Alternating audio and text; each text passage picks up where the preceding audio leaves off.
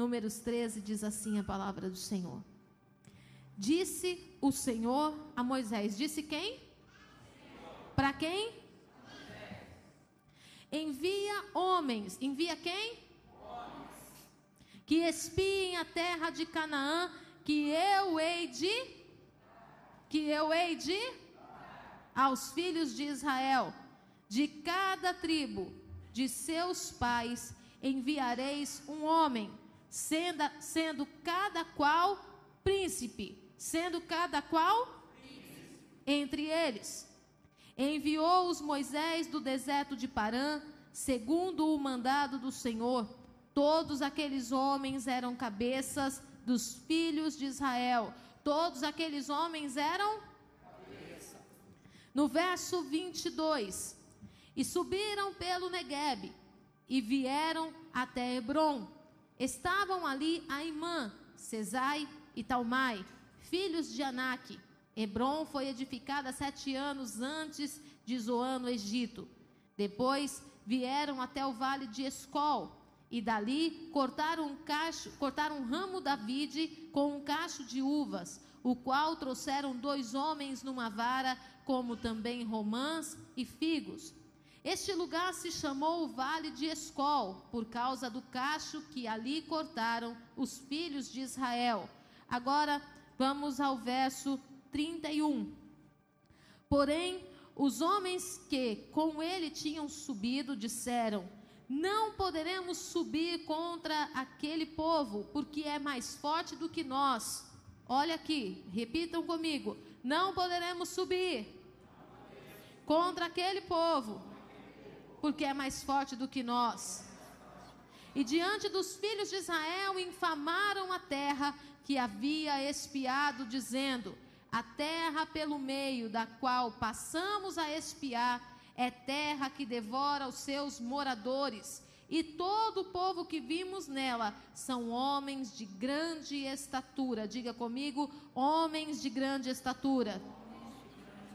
Também vimos ali gigantes. Os filhos de Anak são descendentes de gigantes. E éramos aos nossos próprios olhos, diga, aos nossos próprios olhos, como gafanhotos. E assim também o éramos aos seus olhos. Coloque a mão sobre a tua cabeça e diga assim: Senhor, independente das minhas limitações, fala comigo. Eu preciso entender essa palavra. Eu preciso entender quem eu sou. Eu preciso entender quem me enviou. Fala comigo hoje, Senhor. Quebra as minhas limitações. Tira tudo, Senhor, que atrapalha de ouvir a tua voz. Senhor, eu consagro essa palavra diante do teu altar. O homem de si nada tem a dizer, mas o Senhor, que é o Deus que sonda o nosso coração e esquadrinha os nossos pensamentos, sabe o que nós precisamos compreender nesta noite. Eu repreendo agora toda serpente sinuosa, todo veneno de víbora que vem no nosso meio para contaminar o corpo de Deus, corpo de Cristo, cai por terra agora. Toda voz do diabo seja silenciada, toda seta inflamada do maligno agora caia por terra, em nome do Senhor Jesus. Eu clamo agora os anjos do Senhor acampados ao nosso redor, e tudo aquilo que vier contra nós, volte por sete caminhos, em nome do Senhor Jesus, e a nossa mente seja cativa do Senhor, para que todo entendimento venha sobre nós, em nome de Jesus. Amém. Você pode se assentar.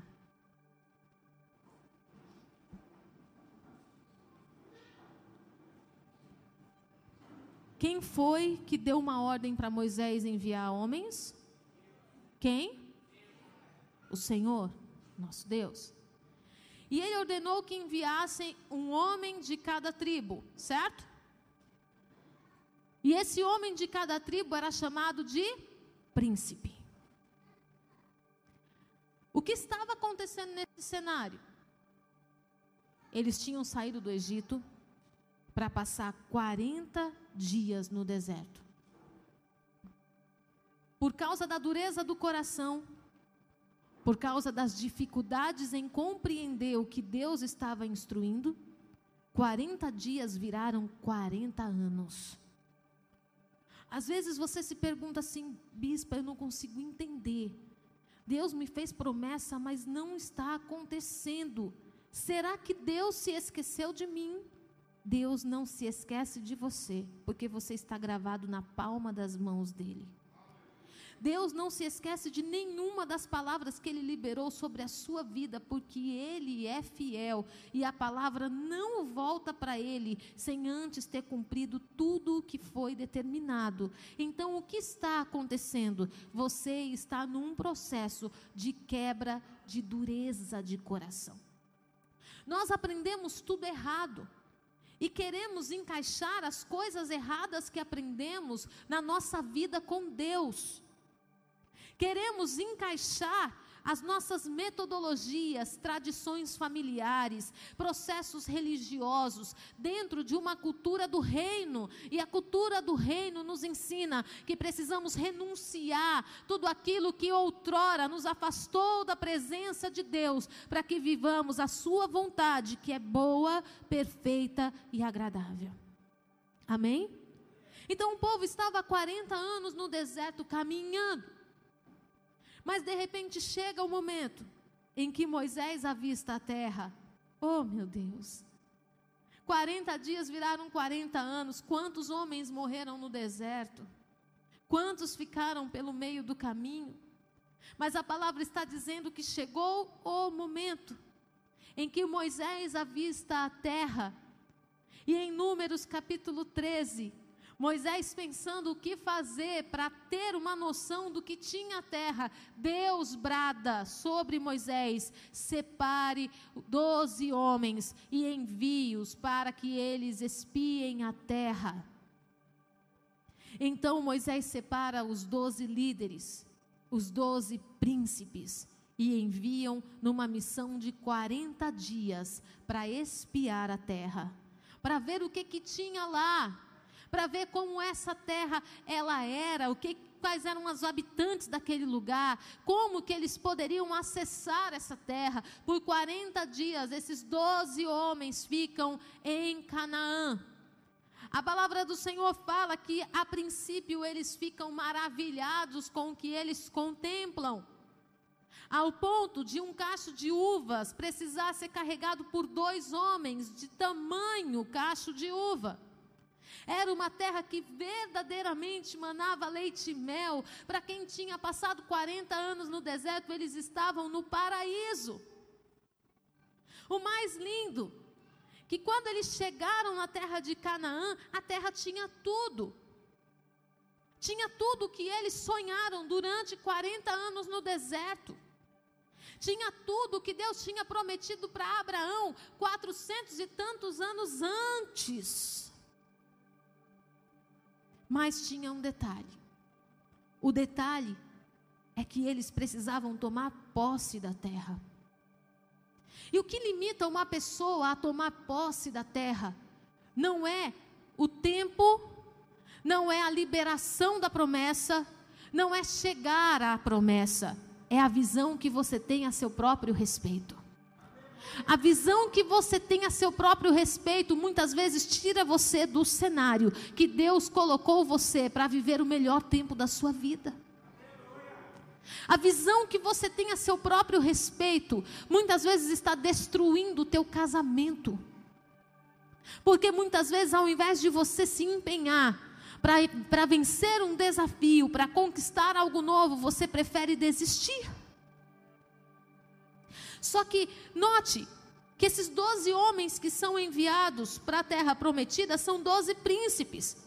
Contudo, dez deles não tinham sobre si a visão de um príncipe. Porque qual é a missão de um príncipe? É defender aquela, aquele povo a quem foi confiado. É defender a missão. É defender o propósito. É guerrear por uma causa. É lutar até que ela se cumpra. Dos doze, dez tinham uma visão completamente equivocada ao seu próprio respeito. Querido, muitas vezes nós, como filhos de Deus, estamos tendo uma visão muito equivocada ao nosso próprio respeito, e estamos querendo estar acima de Deus, quando Deus manda que nós vamos e nós dizemos: Eu não vou porque não me sinto capaz. Peraí, se o Deus que sabe tudo de mim, que conhece todas as minhas limitações e fraquezas, Ele está dizendo que eu posso ir, que aquela porta já está aberta, que o milagre já está me esperando, que tudo que Ele prometeu está além da porta, e eu estou dizendo que eu não vou porque eu sou um gafanhoto. Quantos, quantos diplomas aqui estão na gaveta? Quantas mães que desistiram da maternidade por causa dos desafios da maternidade. Quantos pais abandonaram seus filhos porque não souberam lidar com a nova fase da família? E a sua terra prometida estava onde? Além da porta. A palavra do Senhor fala que eles chegam diante de Moisés e ali, num primeiro momento, incontestavelmente, eles tinham como provar que a terra era exatamente o que Deus tinha descrito. Eles estavam trazendo os figos, eles estavam trazendo as uvas. Mas quando Moisés pede o relatório, eles dão um relatório segundo aquilo que eles pensam de si mesmo. Sabe por que muitas promessas não chegaram até você? Porque você tem condicionado a promessa à visão que você tem a seu próprio respeito. As promessas do Senhor não foram feitas a você com base no que você é, mas com base no que Cristo é em você. E se eu tenho um Cristo que é por mim e que já venceu o mundo e que é Senhor da minha vida, eu posso todas as coisas nele, pois ele me fortalece. Eu posso todas as coisas porque ele disse que nele eu sou mais que vencedor. O problema é que nós estamos condicionando a promessa do Senhor, a visão que temos a nosso respeito, a visão da nossa família, a nossa visão geográfica.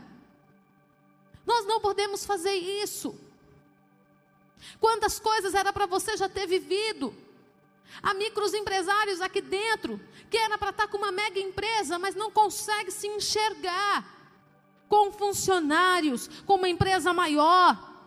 Você vai ser escravo desse trabalho até quando? Vai ficar comendo maná enquanto existe uma terra prometida com as portas escancaradas para você entrar. Ah, eu não vou porque eu tenho medo.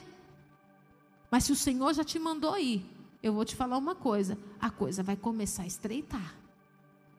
Se Deus já deu uma ordem para você e você continua fazendo corpo mole, baseado na visão que você tem a seu próprio respeito e não na palavra que Ele liberou para a sua vida, a coisa vai começar a estreitar. E eu estou falando isso porque quando Deus nos ordenou vir para cá e o bispo começou a resistir, nós passamos um ano de tribulação tão violenta em Guarulhos tão violento que nós olhávamos assim, a gente só ria, porque a gente não é de murmurar. Mas a gente começava a rir das coisas que estavam acontecendo. Até o dia que veio uma luz gloriosa na cabeça do bispo, ele falou: então tá. Então eu vou lá, vou pedir transferência. Se é de Deus, vai sair. Pediu transferência para cá. No dia 22 de, de outubro, no dia 1 de novembro, ele estava escalado em Cuiabá para trabalhar. Era de Deus? Era de Deus. Mas a resistência fez Deus fechar as portas para nós em Guarulhos. E foi fechando porta, e foi fechando porta. Trabalhava, trabalhava mais do que nunca e não tinha recurso. Foi o período que nós passamos o maior nível de dificuldades. Por quê? Nós estávamos resistindo à vontade de Deus. Porque nós estávamos resistindo ao propósito de Deus. Porque não nos olhávamos como Deus nos via. Não faça isso. Você vai começar a perceber que algumas coisas vão começar a te apertar. Chegou o momento de Deus arrancar as plumas do teu ninho e deixar os espinhos à mostra para ver se você voa. Aí a palavra do Senhor continua. No capítulo 13, no verso 31, diz que os homens que com ele tinham subido disseram: Não poderemos subir contra aquele povo, porque é mais forte do que nós. Você enxerga a sua luta mais forte que você.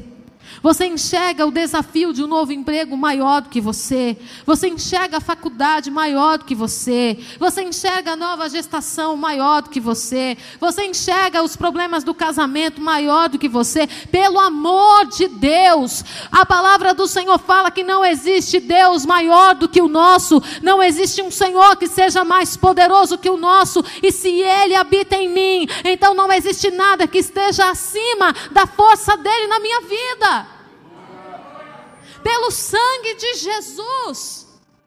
Eles estavam num lugar que Deus havia ordenado que eles entrassem. Eles estavam dizendo: não poderemos entrar.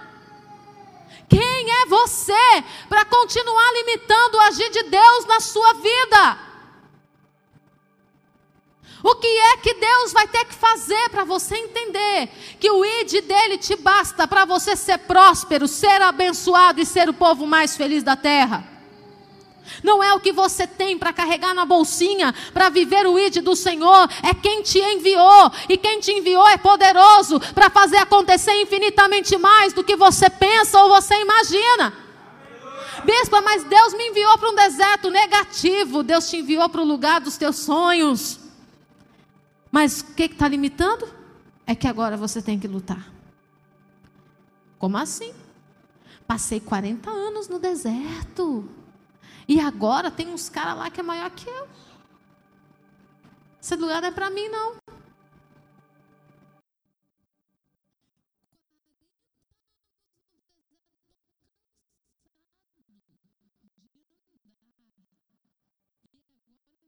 Tem que lutar. A gente está querendo tudo de mão beijada. Enquanto o povo passou 40 anos no deserto, os poceiros ficaram plantando na terra prometida. Tinha de tudo naquela terra. Os inimigos estavam semeando na terra que o povo ia entregar ao povo de Deus, que Deus iria entregar ao povo dele. A sua parte é simplesmente aceitar o ir pegar a espada e guerrear. Não vai ter nem que plantar, já está tudo pronto.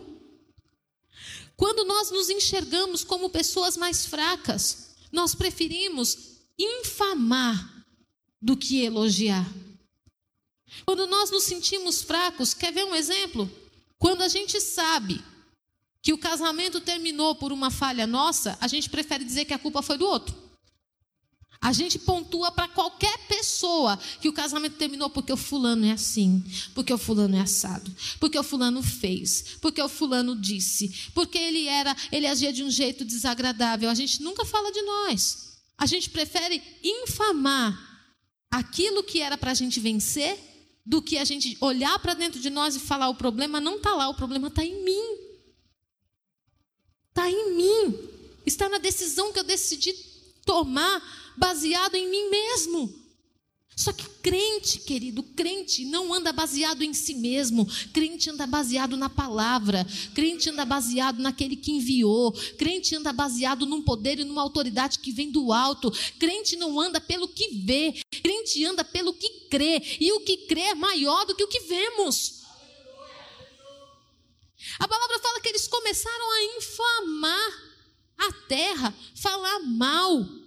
Eles começaram a desanimar o povo. Começaram a semear no coração de Israel o medo e o terror. Começaram a trazer pânico, desânimo, preocupações, inquietudes. Aquele que foi levantado para trazer uma visão clara estava tomado de pavor. Quem é você entre os príncipes? Você faz parte da multidão dos dez ou você faz parte dos dois que compreenderam a sua missão e confiaram no Senhor e disseram: Eia, subamos e possuamos a terra, porque certamente aquele que nos enviou será por nós. De doze, só dois tiveram entendimento. E o mais incrível é que dos doze, só dois entraram. Tantas palavras são liberadas do altar. Às vezes a palavra é liberada para mais de 300 pessoas. E a gente escuta um testemunho, porque só teve um Josué nesse meio. Porque só teve um Caleb que resolveu pegar a palavra e falar: essa é minha, eu vou viver. Desse jeitinho aí que está falando. Ah, mas é impossível. Não, não é não, porque se Deus falou é comigo e eu vou viver. Amém? Vocês estão aí? Aí partindo da ideia do príncipe. Vamos entender que a tua família é a tua tribo. Amém? Amém? Tua família é tua tribo, a minha família é minha tribo.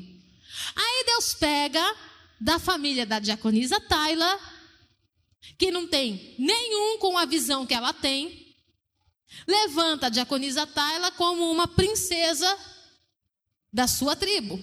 E diz para a diaconisa Taila: vai lá e espia a terra.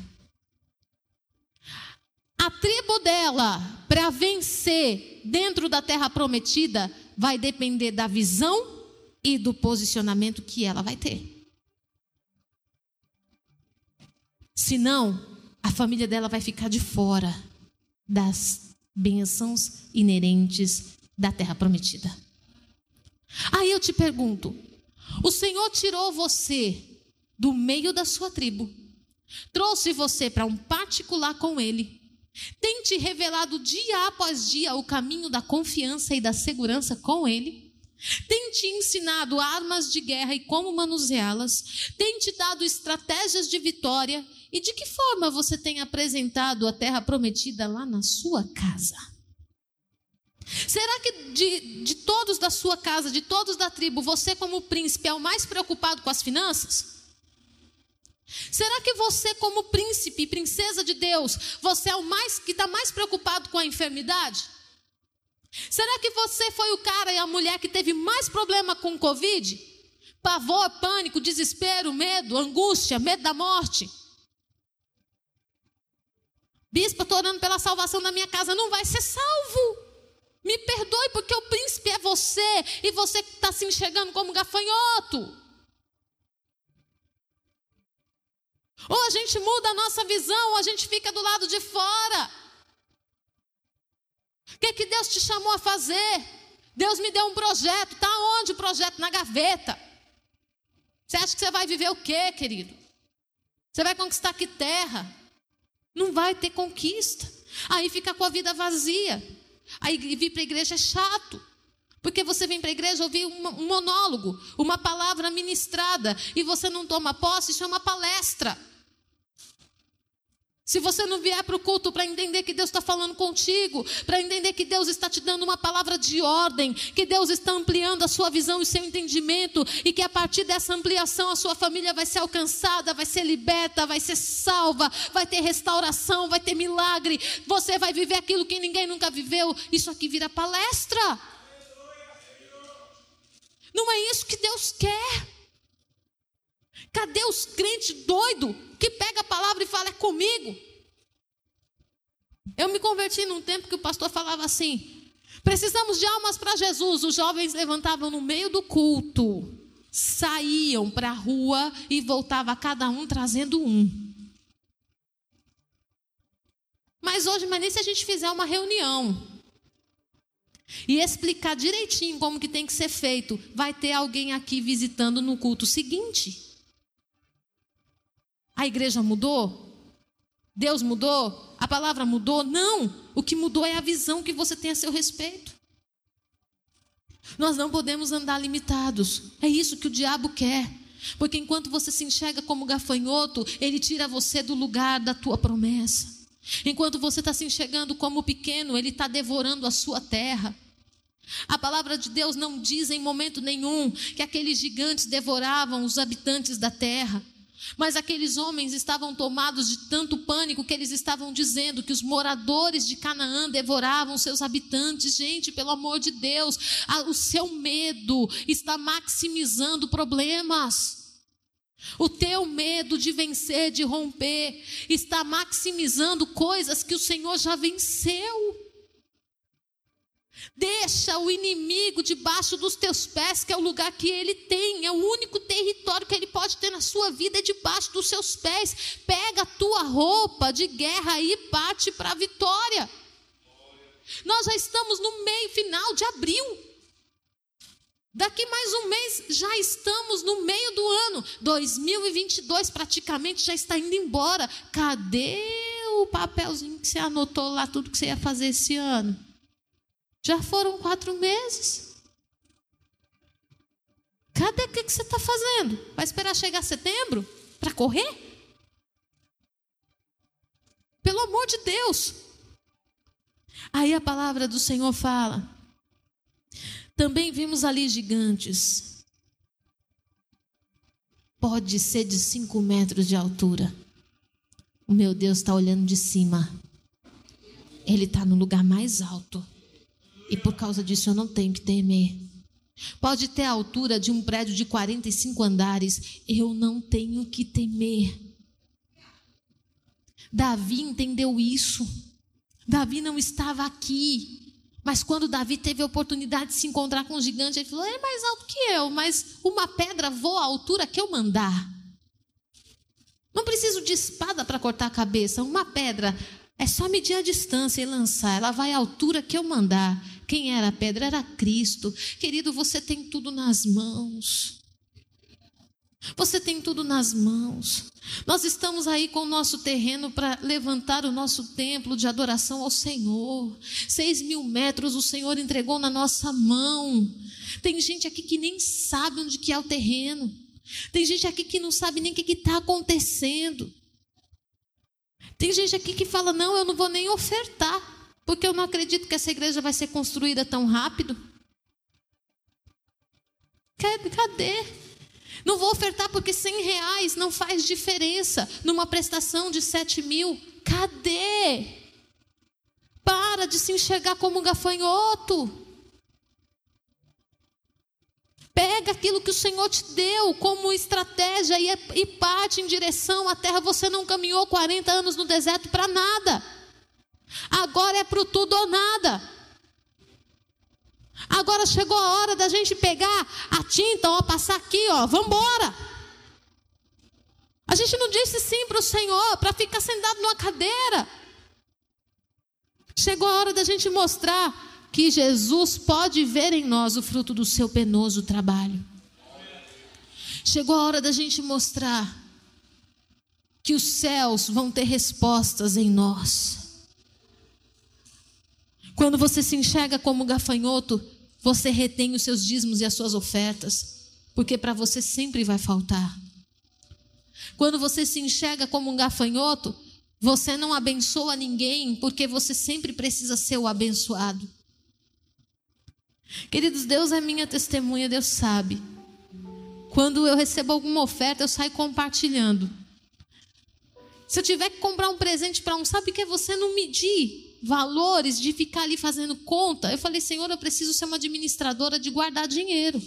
Mas eu sinto tanto prazer que se eu tiver 10 reais na conta, eu falo assim, oh meu Deus, o que, que eu posso fazer com esses 10 reais para abençoar a vida de alguém? Mas eu não tinha, agora tem, não é meu, é para alguém. Vamos ver quem é o abençoado. Eu tenho prazer nisso, mas quem tem visão de gafanhoto, ele acha que ele sempre tem que ser abençoado. Ele nunca se dispõe a abençoar ninguém, porque ele é sempre necessitado.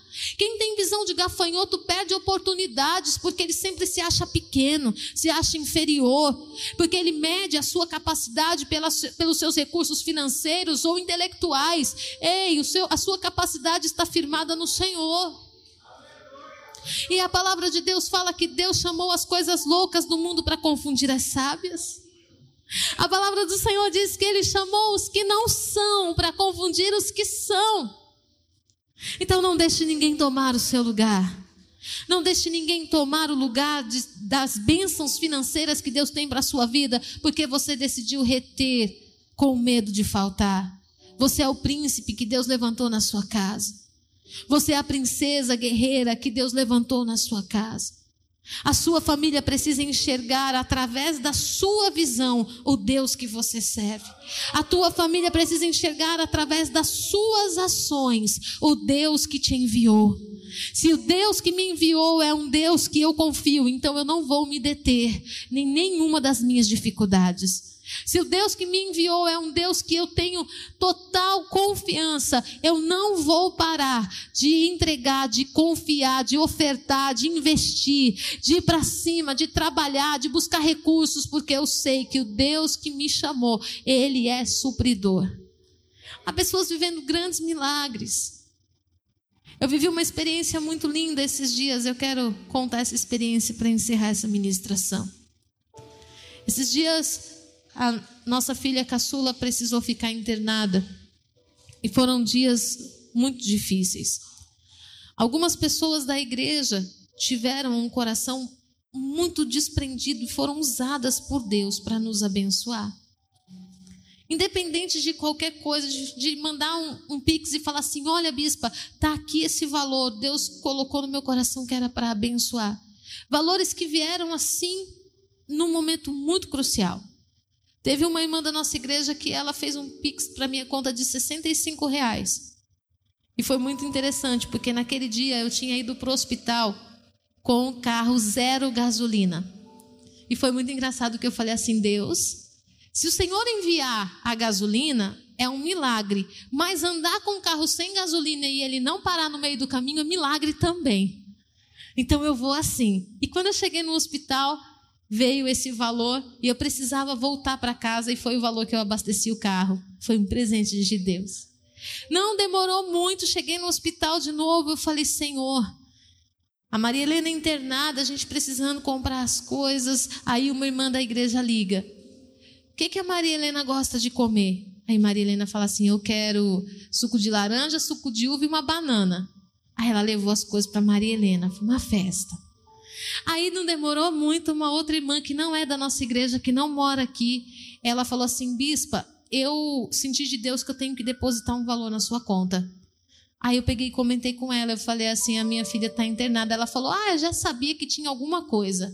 Ela fez um, um depósito de 500 reais.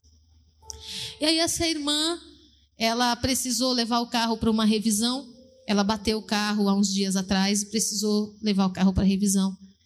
Quando ela levou o carro, o valor total da revisão tinha ficado em R$ 1.700.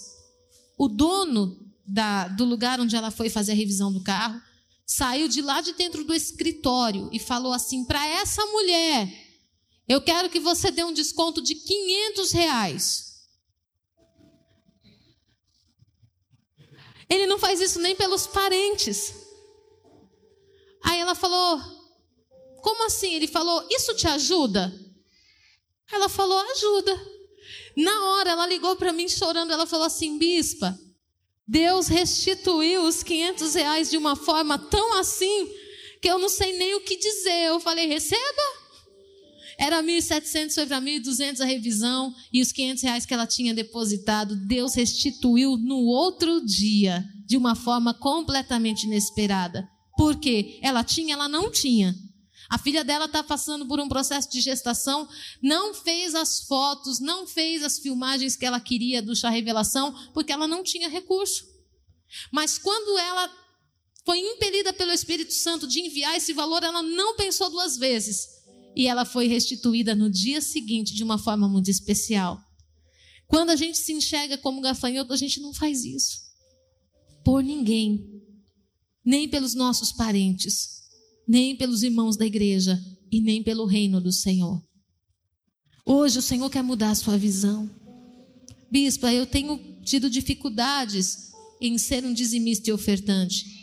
Como que Deus vai te estabelecer no muito se no pouco você tem sido infiel. Bispa, mas é que o diabo colocou dentro de mim que o meu dízimo não faz diferença. Ele pode ser uma quantidade pequena, fisicamente falando, mas para o reino de Deus, ele pode ser como a oferta das, du das duas moedinhas da viúva. Deus não estava preocupado com um monte, Deus estava preocupado com a verdade e a sinceridade daquela oferta. Amém? Hoje o Senhor quer mudar a sua visão.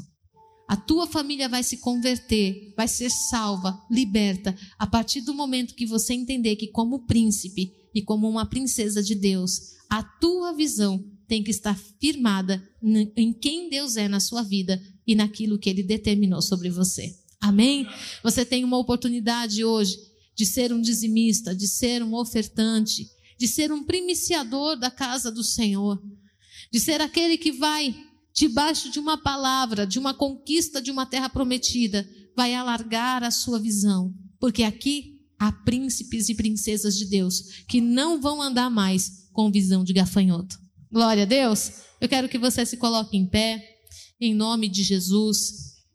Nós vamos louvar ao Senhor. Se você trouxe o teu dízimo, tua, o teu dízimo, você pode vir à esquerda do altar, nós pastores iremos consagrá-lo. Se você trouxe a tua oferta, aguarde que nós iremos recolher. Você que está nos acompanhando em casa, tem aí um Pix, tem um QR Code, tem o um número de conta da igreja. Querido, não deixe a oportunidade passar. Pode ser uma chave muito importante para a sua vida. Para quem esteve com a gente na sexta-feira, foi maravilhoso o que aconteceu aqui. Ah, bispo, eu não estava nem sabendo. É porque faz parte do treinamento da intercessão. É um negócio assim, foi algo exclusivo. Quem esteve aqui foi ministrado sobre a oferta que quebra as alianças com o passado. A gente sabe que Jesus Cristo para que ele pudesse estabelecer uma nova aliança, ele se entregou como oferta. Amém?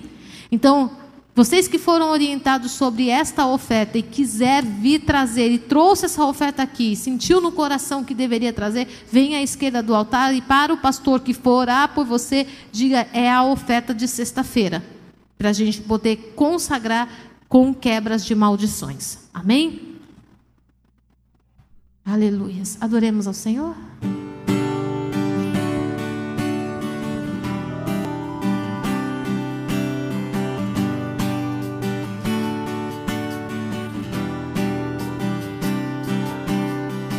Quando a noite fria cai sobre mim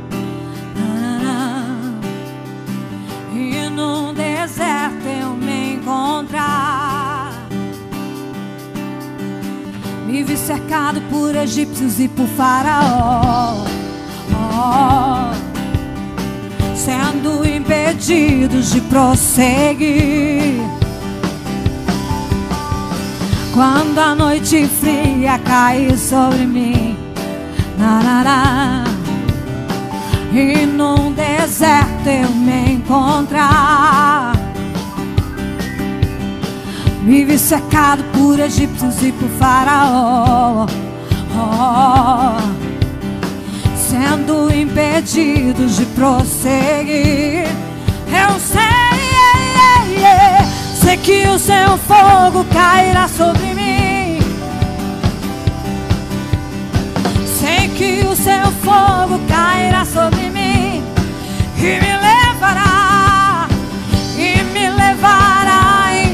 confiar.